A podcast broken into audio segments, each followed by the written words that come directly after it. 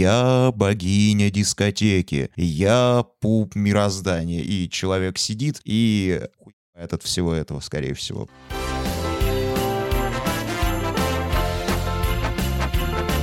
Коко, коко. Три, два, один, поехали! Это Кукуха сказала «Поехали» – аудиоподкаст про психиатрию. Слушай нас на всех платформах, где есть аудиоподкасты.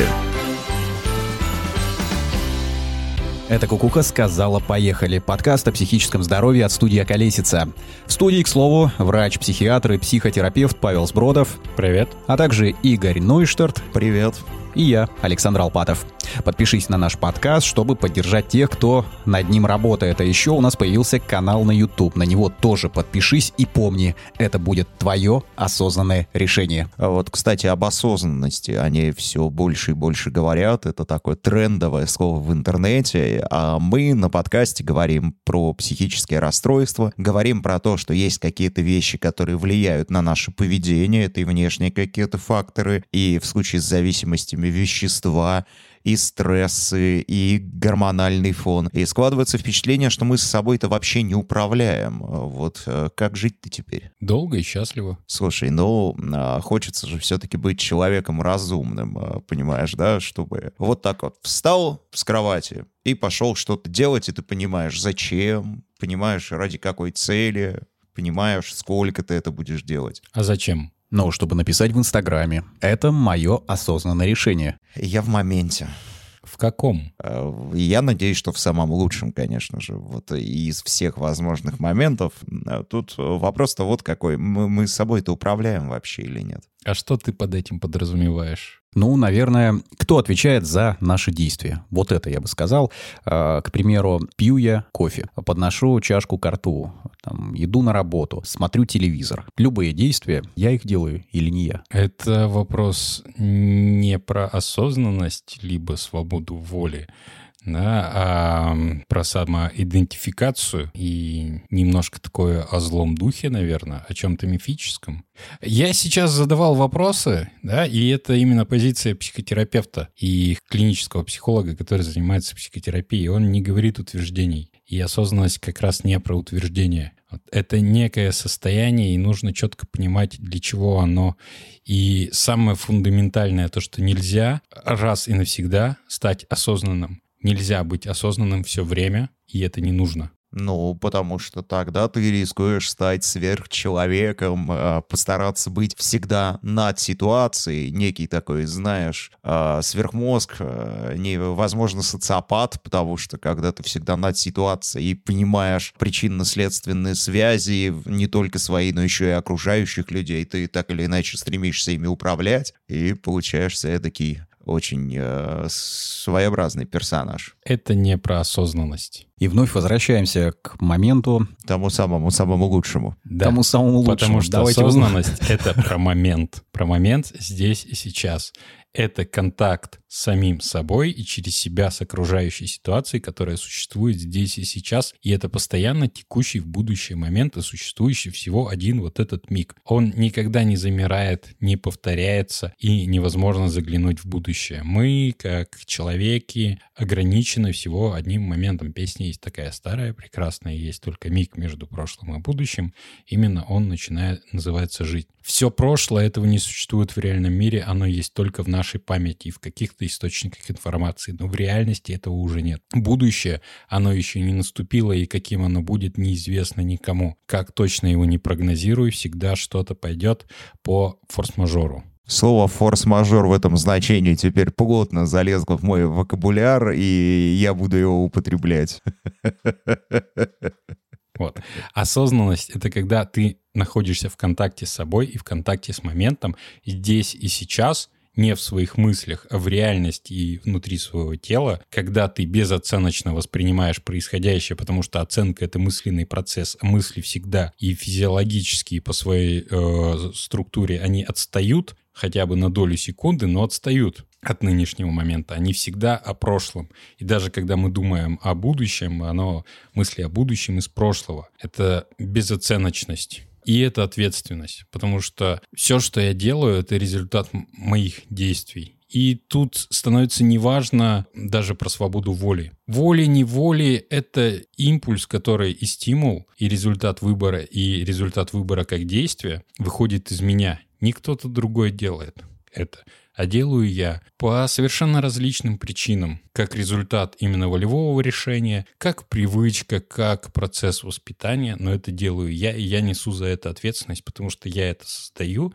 и мне жить с результатом, с тем, что будет в следующий миг после моего действия. А, давай как психиатра тебя спрошу, это может быть достаточной профилактикой всех расстройств, потому что, мне кажется, человек, который вот с таким уровнем а, сознательности относится к себе, к своей жизни, жизни, он э, менее подвержен, в том числе стрессам, ну, в общем, всем тем факторам, которые вызывают расстройства, о которых мы говорили все выпуски ранее. Да.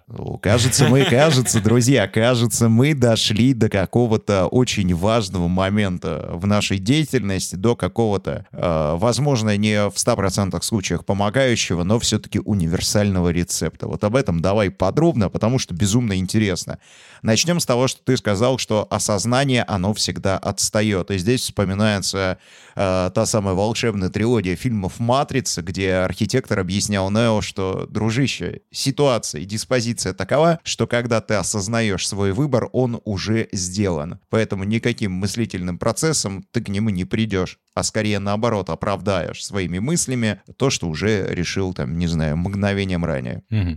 Давай э, разделим понятия, потому что они очень часто сплетаются между собой и путаются. Да, как тебе Сознание — это одна структура, стабильная психическая структура, которая может отсутствовать, может выключаться, может приглушаться. Это некая, э, ну, скажем так, оперативка, довольно ограниченная. То есть чаще всего э, в ней вмещается 5 объектов либо структур. В лучшем случае 7. У прошаренных мозговитых людей э, ну, с хорошим тонусом нервной системы 9. Но это как раз тот самый Юлий Цезарь, да, который мог делать несколько дел сразу якобы. Это те, на кого не действует гипноз. Нет, нет. И не те, и не другие. Никто не... Между прочим, нет э, никаких фактов, пытался ли кто-нибудь загипнотизировать Цезаря, поэтому... А, и на самом деле, насколько хорошо он делал эти дела одновременно, и какие именно дела он делал. Но технически э, сидеть на унитазе и читать он мог? А, мне нравится очень момент из Гриффинов, когда э, Питер с Лоис идут, он достает жвачку и выпадает из кадра. Лоис идет, говорит, оборачивается, Питер лежит на земле лицом вниз, и жует жвачку. Она говорит, ты чё упал-то? Говорит, я не могу одновременно делать два дела. Здесь очень полным-полно мифов, и на самом деле все предельно ясно. Сознание, наше «я», которое объединено с вниманием очень четко, это ограниченная такая, можно представить, например, как комнату, пульт управления внутри нашей головы, там сидит операционист, который всем управляет, и у него там, допустим, есть вот в зависимости от состояния нервной системы, от прошаренности. Тут очень сильно влияет генетические факторы и, например, фактор усталости. То есть с утра я выспался, у меня там может быть 9 этих экранов, 9 разных объектов я одновременно могу удерживать в сознании. Это и внешние какие-то э, объекты, так и внутренние, например, мои мысли, задачи, какие я хочу выполнить, да, которые в оперативке у меня висят, то к вечеру, когда я устал, их может быть три всего. Все остальные потухли. Я могу удерживать в своем сознании всего три объекта. Но чаще вокруг нас чаще всего, да, их больше трех, больше пяти, больше десяти, тысячи объектов. А вот мы сейчас сидим, сколько вокруг нас? Плюс, когда мы смотрим на лицо человека, там, в принципе, как бы, ну, глаза, нос, губы, брови. Если это, на этом внимательно сосредоточиться, все остальное вокруг выпадает. Оно типа есть, но оно в фоне, оно существует, но мы это не воспринимаем на 100%. То же самое дело с сознанием, как и со зрением. Это операцион... ну, наша операционка, оперативка, с помощью которой мы э, взаимодействуем вот именно с моментом здесь и сейчас, или, например, со своей же памятью. Мы можем воссоздать на этих внутренних экранах, воссоздать в своем сознании некие события прошлого. Вот. Это сознание.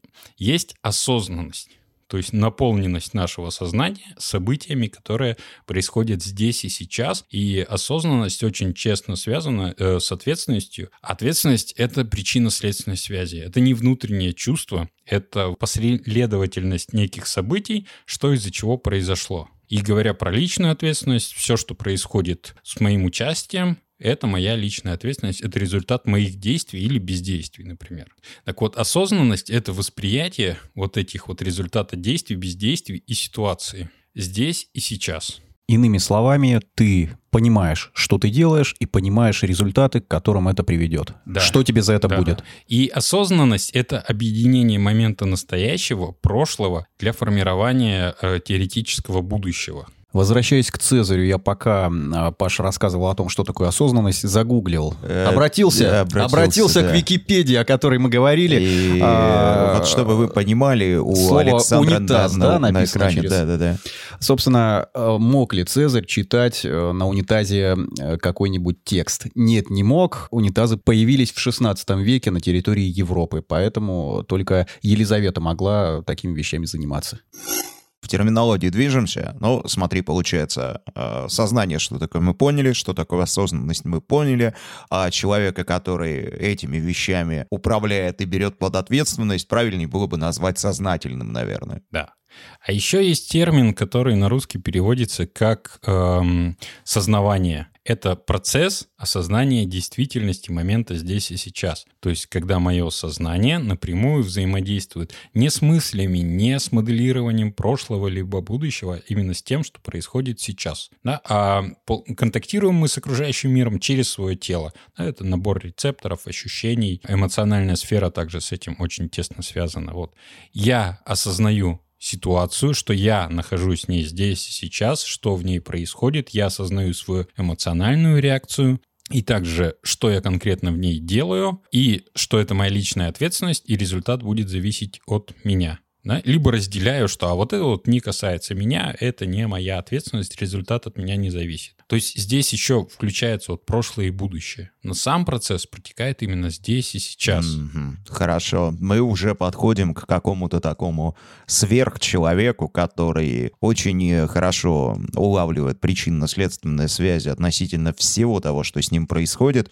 Вопрос к реакциям. А, Можно ли а, научиться правильно реагировать? Предположим, тебя собеседник выводит из себя и делает это для какой-то цели, которая по большому счету не важна. Но получается так, что ты выходишь из себя, а, проявляешь агрессию или наоборот, э, ну как э, другая сторона стресса, наоборот уходишь э, страусом в песок. Вот можно ли это как-то программировать? Потому что ты понимаешь, на тебя идет какая-то атака. Давление. Да, и ты можешь как-то э, свои реакции, предположим, запланировать и отреагировать правильно. Мгм. Или не можешь.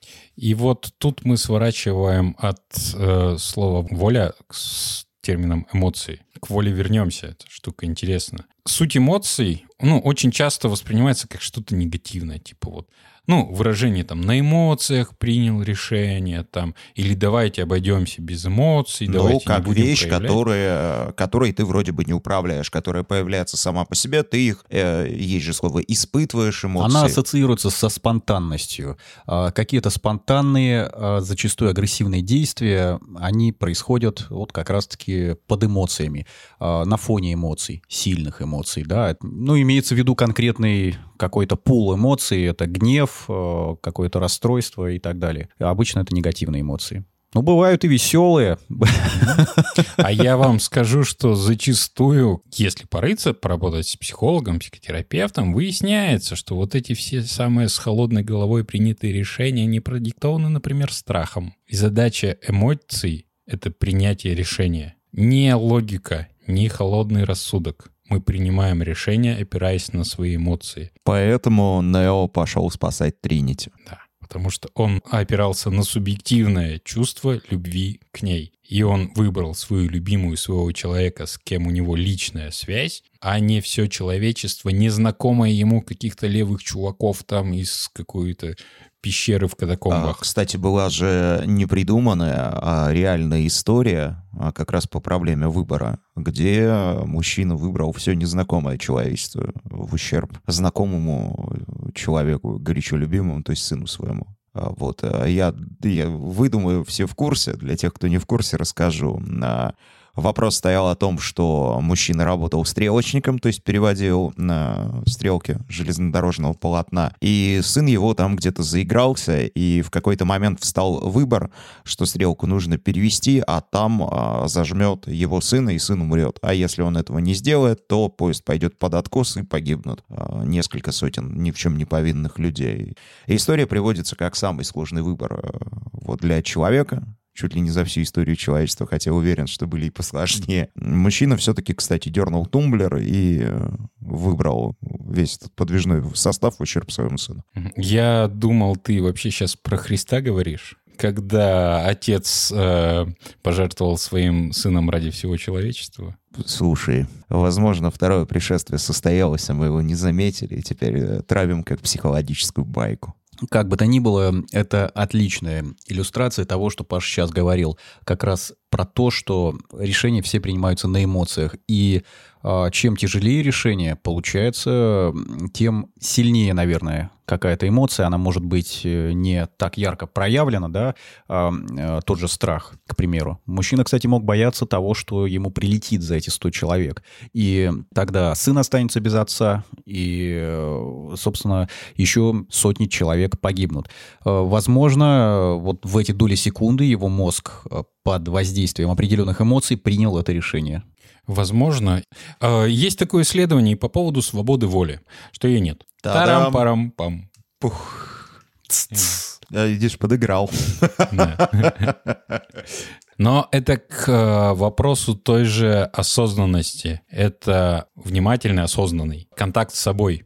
Эмоции, они нужны для того, чтобы выбирать. Не для того, чтобы... Ну, та же злость, агрессия очень классный мотиватор. Она нужна не для того, чтобы орать. Мы как бы уже перешли вот эту грань поведенческую, когда эмоции нужны были для э, коммуникации, как это происходит у животных. У нас появился язык, и на основе речи, внутренняя речь, наше абстрактное мышление. Когда самое главное функция — это внутренняя мотивация, что мой организм на основе всех этих бессознательных внутренних структур, там, лимбической системы, э, на основе моего индивидуального, субъективного личного опыта выдал мне решение, и это голос интуиции, которое будет идеально подходить именно для меня. И это из разряда «я не знаю почему, но нужно сделать именно так». Я не знаю почему, потому что весь мозг там в фоновом режиме, в бессознательном, прочитал весь твой жизненный опыт, а делает он это очень быстро и делает постоянно, начиная еще до рождения и как бы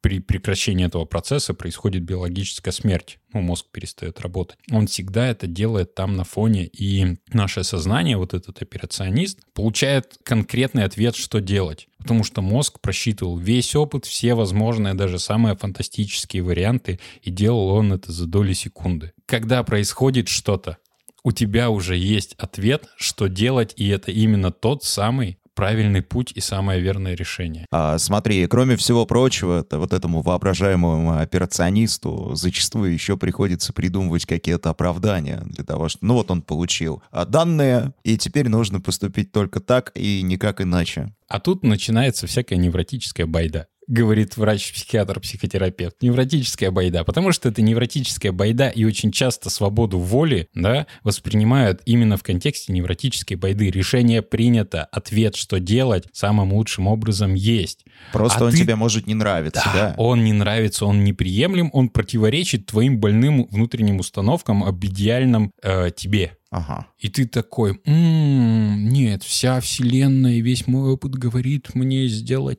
так, но как я буду выглядеть в глазах своей мамы после этого? И уходишь в сомнений и начинаешь это гонять. Выбор, он уже есть, ответ есть, но ты в нем сомневаешься, потому что не можешь его принять да, в тех или иных именно внутренних своих болезненных установках. И вот тут типа есть свобода воли, я могу выбирать. Ты можешь сопротивляться этому, ты можешь заниматься внутренней борьбой, ты можешь оттягивать момент принятия решения, но к свободе воли это не имеет никакого отношения. Это невротические тревожные раздумья, сомнения и внутренний конфликт. А, мы возвращаемся к вопросу, который был задан еще в проекте «Дикий гон». А, если кто-то слушал, он сейчас вспомнит. Для тех, кто не слышал, я повторю. Получается, внутренний диалог — штука вредная Вещь, которая тормозит тебя, какой-то новый уровень абстракции над системой, которая прекрасно работает без твоего участия. Ну, по большому счету, такого эмоционального. Да, и осознанное состояние, там нету внутренних комментирующих мыслей. Но все, что у нас есть, оно для чего-то нужно. И внутренний диалог, он появляется именно в момент наличия внутреннего противоречия, что интуитивный, то есть субъективный внутренний вот этот просчитанный нашим мегамозгом ответ нам не нравится. Вот. И мы ищем какие-нибудь альтернативы, чтобы я мог сделать, чтобы и было хорошо, и чтобы не навредить своим моральным качествам и представлениям о своем «я». Вот этом эго, ложном «я», гордыня, вот эти все слова. Это конфликт между настоящим мной и ненастоящим мной, воображаемым, который я создал в процессе воспитания, обучения и становления своей личности. И это неосознанная позиция. Слушай, в, в этом прекрасном дуэте есть какой-то условный хороший и плохой полицейский, потому что Да, да. э, кто хороший? Ну, смотри, если мы говорим о содержании диалога, чаще всего это внутренний спор. Там можешь спорить сам с собой, либо представлять каких-то людей, да, моделировать диалог со своим оппонентом. Вот это всегда борьба, выяснение отношений. Когда внутри есть две, как минимум, мотивации, тебя ни одна из них не устраивает, и ты пытаешься между ними выбрать все-таки. И там часто бывает вот этот хороший и злой полицейский, например, да, как э, ангел и демон, внутренний родитель внутренний ребенок. Все оно примерно по одному маршруту идет, смотря с каких сторон, с теорией на это посмотреть. Важно то, как ты этим пользуешься, потому что все оно для чего-то есть. Если внутри произошел конфликт, и бессознательная часть мозга, она не может решить, потому что, ну, типа, в ее коде прописано, что так нельзя. Вот оно закидывает тебе сознание. Задача сознания как раз решать все эти вопросы. Это капитан корабля. Так что будь добр, решай. Но каждая мысль, каждый мысленный процесс должен заканчиваться ответом на вопрос, что делать. Если мысли не отвечают на этот вопрос, а крутится все по одному и тому же, без какого-то заключения, значит, это уже болезненный процесс. И он приводит к депрессиям. Он приводит к депрессиям. Ну, это од- один из механизмов формирования именно невроза. Да, И невротические депрессии, и тревожное расстройство, и ОКР, все туда же. Пока Начинает- мы об этом не заговорили, казалось, что у тебя в голове есть какой-то суперкомпьютер, который дает тебе точные достоверные ответы, а ты какого-то хрена сидишь и мало того, что не пользуешься, так еще и пытаешься спорить с э, вещью, надстройкой, которая получается умнее тебя, быстрее тебя работает, сама по себе в твоей голове находится. И тут же мы приходим к тому, что штука эта, она э, может игнорировать э, абсолютно все. Э, какие-то общественные конструкты, э, правила поведения в той или иной ситуации. Но ведь зачастую бессознательное тебе подсказывает. Вон ту пойди, трахни, пожалуйста, вот этому в морду дай, а его нахер пошли, потому что он тебе морочит голову, не сказать бы другого слова. бессознательно оперирует на тех компонентах, на которых строится твоя психика в процессе воспитания при накоплении твоего собственного жизненного опыта. И вот какой у тебя был опыт, как ты интерпретировал те или иные события, они так и откладываются вот туда в копилочку. И там они уже интерпретируются, сравниваются и делаются какие-то выводы. То есть, если ты до этого а, хороший, воспитанный был и в морду никого не бил, то тебе и не захочется, это ты имеешь в виду? Я думаю, немного иначе. Э, Скорее всего, бессознательно тебе подсказывает. Вот эта женщина может принести потомство или не может. Вот этот мужик может дать тебе отпор. Вот этот представляет из себя угрозу, а вот этот не представляет из себя угрозу. Скорее всего, на базовом уровне вот эти будут э, решения, да. Ну, вот, вот эта информация будет результатом анализа. И это очень субъективно. Э, Голос интуиции будет подсказывать те решения, которые ты уже применял в жизни, и они сработали. Да, ну а, собственно, то, что ты говорил, это интерпретация сознания той информации, которую тебе базово э, даст э, бессознательное. Я не специалист, но похоже на то, что сейчас э, называется машинным обучением. То есть ты когда-то загнал какие-то э, вещи и решения себе в коробку, и она их обрабатывает уже без твоего участия. То есть нет, как раз проговаривать тебе не надо. Ну да, твой геном. По какому принципу, как ты думаешь, построили машинное обучение и нейросети? Ну, можно предположить, что, наверное, по принципу тому, как работают по нашему образу и, подобию. Да, но дело в том, что наш мозг заточен именно под эту функцию, как сейчас существуют компьютеры и процессоры, заточенные под нейросеть. Но по сравнению с нашим мозгом, ну, это такой голимейший отстой. Мозг, он совершает огромное количество, просто миллиарды вычислений в секунду. Ну, представляешь, мы запоминаем вообще все, что с нами происходило. Есть еще концепция родовой памяти, то есть что происходило с нашими предками. Да? И учитывая, что нервная система формируется еще до рождения, вот с момента появления первой клетки, точнее двух клеток, начинается процесс накопления опыта. Но тогда интуиция может тебе подсказывать что-то, исходя не только из твоего опыта. Да, из опыта предков. Но это не так важно. Это важно, что это уже накопленная и проверенная информация. Почему именно такой поступок будет наиболее оптимальный? Интуиция, она не обманывает никогда, потому что это вот то самое верное решение исключительно для тебя. Классная поговорка, обожаю ее, что русскому хорошо, то немцу смерть. И про каждого из нас так можно сказать. Что подходит для одного, может быть губительно для другого. Что было хорошо и правильно для наших родителей, и что они передали нам, может быть неприемлемым, бредным и с печальными последствиями для нас. Потому что жизнь изменилась. Мало того, что жизнь изменилась, мы не наши родители, мы другой живой организм. Ну или другая присказка про э, вкус различного цвета фломастеров. Это уже более беззубое, более современное и касательно э, вкусов, которые отличаются у каждого из нас. Так выходит, и советы давать никому не надо.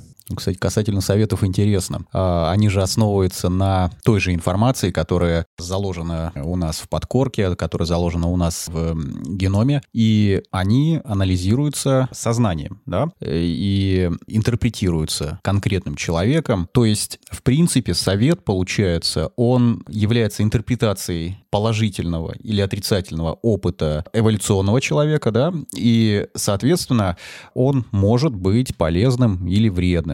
Ну, а советы, а, они обычно касательно конкретных ситуаций, в которых у человека есть конкретный опыт. Здесь уже практическая ценность очевидна. Но в большинстве случаев, которые касаются именно каких-то сложных ситуаций, стрессов... Жизни э... и смерти вопросы. Да. Вот там, наверное, как раз э, критично постарайтесь выжить. Универсальный хороший совет. С советами прикольно. И вот наше восприятие нашего сознания и переоценка значимости логического мышления — это прям, ну, такой бич. Советы, которые дает большинство людей, они неприемлемы, неэффективны и попросту нелогичны. Слушай, а почему? Потому что со стороны ведь виднее. Когда ты смотришь на другого человека и осознаешь его проблему, ты даешь, как правило, самый простой путь решения. Вот. А теперь мы приходим к ключевому вопросу, сколько же людей осознаны? Да, давай а, вот к чему а, все про себя подумали сейчас. Давай о чем-нибудь другом. Кто слушает подкаст, все про себя подумали, а, попытались понять свой уровень осознанности. И тут вопрос-то только один. Как его прокачать и э, есть ли какой-то рецепт, если не стать сверхчеловеком, то как к этому приблизиться. Есть какие-то практики, в конце концов. Тут все повально медитируют и делают это неправильно. Вот. Э, по твоим же словам, э, рассказывай давай. Я не говорил, что делают неправильно. Я говорил, что медитация — это не совсем то, что мы вкладываем э, в смысл и в цель этих занятий. Как и быть осознанным. Стать осознанным — это не стать сверхчеловеком и править другими людьми. Да? Стать осознанным — это быть собой и жить свою собственную жизнь. Не в мыслях, а в реальности. То есть принять свое решение.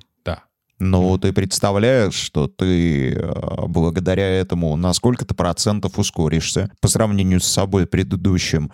Сведешь к минимуму внутренний диалог, значит, времени будешь тратить на принятие и воплощение в жизнь каких-то решений меньше. Да, а еще поймешь, что все это фигня перестанешь прокрасти... А, вот как. И, в принципе, затормозишь, потому что вся твоя жизнь, какие-то стимулы, победы и поражения, это всего-навсего твои реакции, мир не рухнет. Поэтому... Это все суета. Суета сует.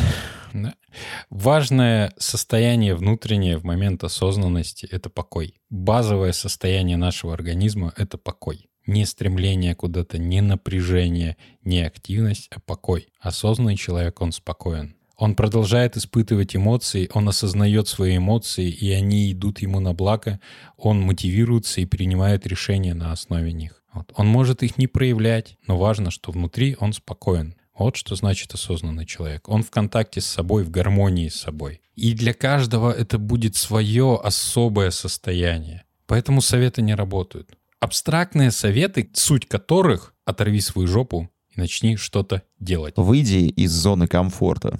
Знаешь, что вот часто бывает с депрессивными пациентами, для начала зону комфорта надо найти. Ага, мы бы вышли из зоны комфорта, но для того, чтобы откуда-то выйти, нужно в нее сначала войти, а у нас денег нет. А, Сама по себе осознанность и вот это состояние потока, как иногда называют, это прекрасное внутреннее ощущение, ну, прям радости, кайфа и спокойствия. Не такого, чтобы всегда быть веселым. Всегда невозможно быть веселым, мы сталкиваемся с грустными ситуациями, да. Не том, чтобы не испытывать негативных эмоций. Негативные эмоции крайне важны для нашего выживания. И важно их чувствовать и использовать. Страх, он меня ограждает спасает от чего-то, но я могу не идти на поводу страха, я его учту, да, что, скорее всего, это представляет для меня опасность. Тревога и злость помогают мне э, быть более результативным. Они поднимают скорость моих реакций, скорость моего мышления. Злость — это вот для меня самый яркий пример, как прыжки с шестом в высоту. А человек без шеста никогда не перепрыгнет, как и человек без злости не может добиться тех результатов, да, взять определенную высоту. Но это не значит бегать и орать на всех или драться. Вот яркий пример именно спортивная злость которая меня мотивирует, мобилизует, и я добиваюсь небывалых результатов с помощью него. Отстоять свои границы и сказать «нет», это тоже проявление своеобразной агрессии, но позитивное. То есть умение использовать свои эмоции себе во благо, а не во вред. Не идти у них на поводу, а использовать их для себя.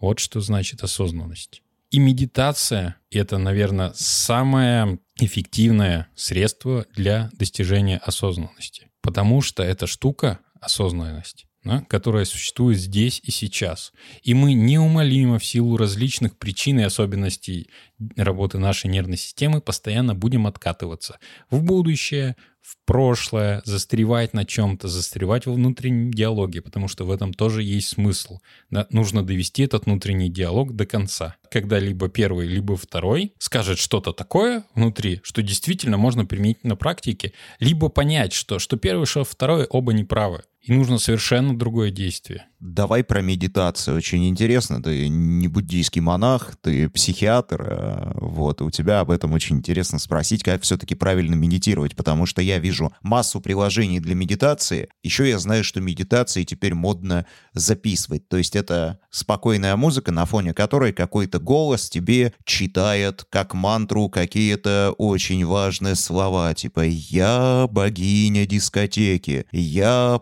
пуп мироздания», и человек сидит и от всего этого, скорее всего. Вот эта штука — это не медитация. Это напоминает аутотренинг какой-то. Это аутотренинг, это внушение, это штука, которая доказано не работает. Как бы в лучшем случае она не сделает ничего, но, скорее всего, она пойдет на вред. Самовнушение не работает. Вот такие штуки внушения не работают. Это в духе, как э, «у меня все хорошо, все хорошо, все хорошо». А сам сидишь в бочке с дерьмом по ноздри и периодически ныряешь, как в фильме, да, рассказывали? Вот. Нехорошо у тебя. Ты сидишь в бочке с дерьмом, надо из нее вылезать и, и не внушать, и что все дышишь хорошо. через втулку от туалетной бумаги. Да. То есть хорошо и плохо — это просто мои реакции на ситуацию, и когда плохо, говорит о том, что надо ситуацию менять. Так вот, медитация — это способ тренировки своего внимания как правильно. Я знаю, что люди делают это сидя, лежа, бог с ним. Как правильно медитировать, можно ли это делать под музыку и к чему ты должен прийти. Должна ли быть какая-то конечная цель у процесса или это Что только она про из процесс? себя представляет? Вот это все неважно. Это на любителя. Как вообще? Как по кайфу. Смысл медитации — это тренировка осознанного управления своим вниманием. То есть я Всё. правильно понимаю, огромное количество разных методик, и э, по сути все они работают. Все они работают, если ты понимаешь, что ты делаешь. Это тренировка так же, как любая физическая тренировка, трени- тренировка любого навыка профессионального, интеллектуального. Это тренировка управления с основной психической функцией — вниманием. У внимания есть два компонента. Активный, который, как говорится, под волевым контролем находится. Ну, то есть способность сконцентрироваться на чем-то. Да, я захотел, я сконцентрировался. И пассивный — это ну, непроизвольное внимание, оно нужно нам для выживания. Яркий пример, когда мы слышим где-то резкий звук и оборачиваемся туда. Мы не делаем это волевым усилием, это рефлекторно. Так вот, часть внимания, она рефлекторная, и она нужна нам для выживания просто-напросто. А вторая часть внимания активная, которую мы можем управлять. То, куда мы направляем внимание, то мы именно и осознаем, тем мы живем. И именно это внимание мы можем тренировать за счет медитации. Да, и увеличивать его процент. И смысл, что я переключаю внимание, я решаю, куда оно будет направлено, и я могу его, сколько мне нужно, удерживать на этом объекте. А если э, ты вообще все выключаешь, то есть медитация на безмыслии, постарался выключить вообще весь внутренний диалог, весь поток мыслей и сосредоточился на пустоте внутри себя. Давай вот такими буддийскими терминами поговорим. В какой-то момент даже какие-то картинки, образы начали приходить. Ты их замечаешь вроде бы, но никак не окрашиваешь. Слушай, а у меня пустота внутри себя не ассоциируется с концентрацией внимания. Вот и я именно об этом тоже. Про безмыслие, кстати, и пустоту в голове тотальную, это фейк. Буддийские монахи не останавливают свои мысли. Невозможно остановить свой мозг, как невозможно остановить свое сердце. Но не остановить, а... А перестать обращать на это внимание. Яркий пример. Э, Какой-нибудь повторяющийся звук чаще всего это шум. Например, э, шум из-за окна машины. Мгм, да? мгм. Мы же в своем обычном состоянии привыкаем и перестаем его замечать. Мгм. Да? Мы способны выделять из шума толпы голос своего собеседника. Мы можем глушить множество стимулов, выделять отдельные звуковые частоты. Мы можем фокусировать свое зрение в огромном диапазоне. И то же самое мы можем делать с психическими функциями. Мозг продолжает думать, мышле- мыслительный процесс продолжается, но мы перестаем обращать на это внимание. А смысл в каком? Я не борюсь со своими мыслями, не пытаюсь их затормозить. Я просто переключаю внимание, например, на дыхание и концентрируюсь на физическом ощущении того, как двигаются мышцы и, ну, мышцы груд... межреберные и сами ребра. Со- Сочленение, как живот участвует в дыхании и ощущаю, как воздух проходит, например, через нос. Слушай, эти же вещи советуют в спортзале. Тренера, следи за ощущениями, которые у тебя возникают в мышцах. Тоже медитация. концентрация внимания. Медитация — это просто упражнение, с помощью которого можно тренировать способность управлять своим вниманием. А внимание ну, оно нужно для всего. Когда мы уделяем чему-то внимание, мы делаем это гораздо эффективнее, запоминаем лучше и контролируем, например, те же мышцы более результативно и быстрее формируется навык, да, какая-то м, рефлекторная дуга, которая будет работать прекрасно без участия нашего сознания сама по себе. То есть формируется некая привычка. Для этого нужно для начала чему-то уделить внимание и хорошенько осознать. То есть, Когда по сути, формирование нейронных связей и развитие нервной системы. Э, Другой пример. Чтение книги. Мне часто приходилось сталкиваться с такой ситуацией, когда еще люди вокруг читали много бумажных книг, э, что кто-то может читать э, с каким-то фоном, да, звуковым, а кто-то не может. А Кому-то нужна библиотечная тишина, и чтобы никто не отвлекал. Вот этот момент, э, он тоже ведь связан с, с этой историей. Мгм. И вот мы возвращаемся к тому, с чего начали. В контакте оставаться с самим собой, потому что каждый человек индивидуален. У нас очень сильно разные организмы, разные типы э, темперамента, устройства нервной системы, разные сенсорные эм, каналы восприятия. Нужно найти именно что-то свое и делать э, адекватно себе, не каким-то установкам, быть осознанным не по статье из интернета, да, там будут какие-то советы, но если советы будут носить именно рекомендательные, делайте так-то, так-то, так-то, и вот это осознанность. Нет. Осознанность — это когда ты в процессе.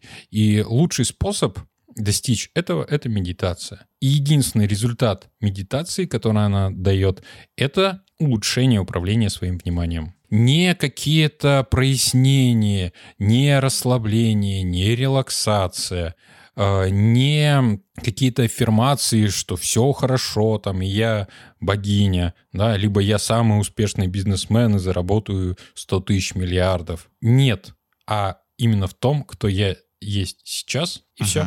Ну, ну а если практически подойти, буквально пару примеров бытовых, как может человек медитироваться, какие-то объекты выбрать, как это может выглядеть? Люблю поговорку, которая описывает всю медитацию. Моешь посуду, мой посуду. А, Ты сказал, и сейчас, наверное, если вдруг нас слушают э, люди, которые э, практикуют аффирмации в том числе и прочее подобного рода вещи, они, во-первых, могут обидеться, потому что в их парадигме мышления это какая-то такая основополагающая штука, а во-вторых, ну да, не про это, но субъективные кайфы, они же остаются, и ощущение спокойствия после медитации остается, и ощущение кайфа и того, что все работает э, наконец-то. Это результат не медитации а твоей осознанности. Ты входишь в состояние осознанности. Благодаря тому, что с помощью медитации сконцентрировал свое внимание на самом себе. Вот все эти кайфы — это именно состояние осознанности, когда ты в контакте, когда ты в потоке, когда ты внутри спокоен и воспринимаешь все. И в голове твоей нету бесконечного потока мыслей, которые все комментируют и оценивают. Это не цель медитации, это результат. И он может появиться в первую медитацию, какой бы она ни была, да, а может не появиться через несколько лет. И я вот расскажу на собственном примере, чтобы понимать как бы уровень пицца. Давай, давай, вот со- со- Давно за- ждали. Да, да, да, давно ждали. э, А, э, Я на самом вот деле он. по этому поводу несколько лет переживал, пока наконец не столкнулся с э, знатоками дзен-буддизма, которые мне все объяснили. Вот. А, Ой, слушай, это интересно. Давай историю, а потом про знатоков дзен-буддизма. Активно я медитировал каждый день на протяжении э, больше полугода. Потом просто регулярно это повторял, и где-то период активной практики был два года. Это какая частота и какая продолжительность? Для начала, ну, как, как вообще рекомендуется, я примерно так и делал. Месяц каждый день. Мгм. Потом, может быть, реже, но потом формируется именно привычка и навык, и все происходит буквально по щелчку. В любой удобной ситуации я еду в автобусе, если мне удалось сесть, я медитирую. Я сижу где-то в очереди, я медитирую. Я делал это всегда, когда есть свободное время. И стало получаться в любой обстановке. Не нужна была тихая комната, какая-то звукоизолированная, где никто меня не трогает. Потом вот именно это моешь посуду, мою посуду, концентрация на моменте здесь и сейчас. Все, что я делал, я старался делать осознанно. И замечать те моменты, когда я куда-то в своих мыслях убегаю. На это ушло где-то еще полгода для того, чтобы достичь вот такого результата, чтобы оно происходило по щелчку. И как изменилась у тебя жизнь после этого? Стал ты сверхчеловек? Нет. Прошло два года, значит. А через два года, как мне казалось, когда я садился в позу не лотоса, конечно, просто я садился, закрывал глаза, да, складывал руки, прислушивался к своему дыханию, все тело расслаблялось, приятное чувство теплоты, прям прилива энергии, потому что я его не тратил, эту энергию на всякой фигни, вот оно и прилило. И в голове тишина, и только звук. Через несколько месяцев я осознал, что это не звук моего дыхания, и это мой внутренний диалог. Вместо слов начал издавать вот такие звуки. Мозг не выключается, мышление не прекращается. Смысл медитации и цель не в этом. Но это я узнал только еще через пару лет, когда мне сказали, что нет, парень, нет, как бы цель не в этом. Безмыслия не существует. Это тебе дзен-буддисты сказали. Да, практикующие много-много лет. То есть Вот. голоса в голове никогда не замолкают, и Ты, в данном случае они просто ты начали просто переключаешь внимание и перестаешь их слышать, но они всегда существуют, и они будут прорываться, и это нормально. Это естественно. Наш организм так устроен. Это неплохо и нехорошо, оно просто так есть.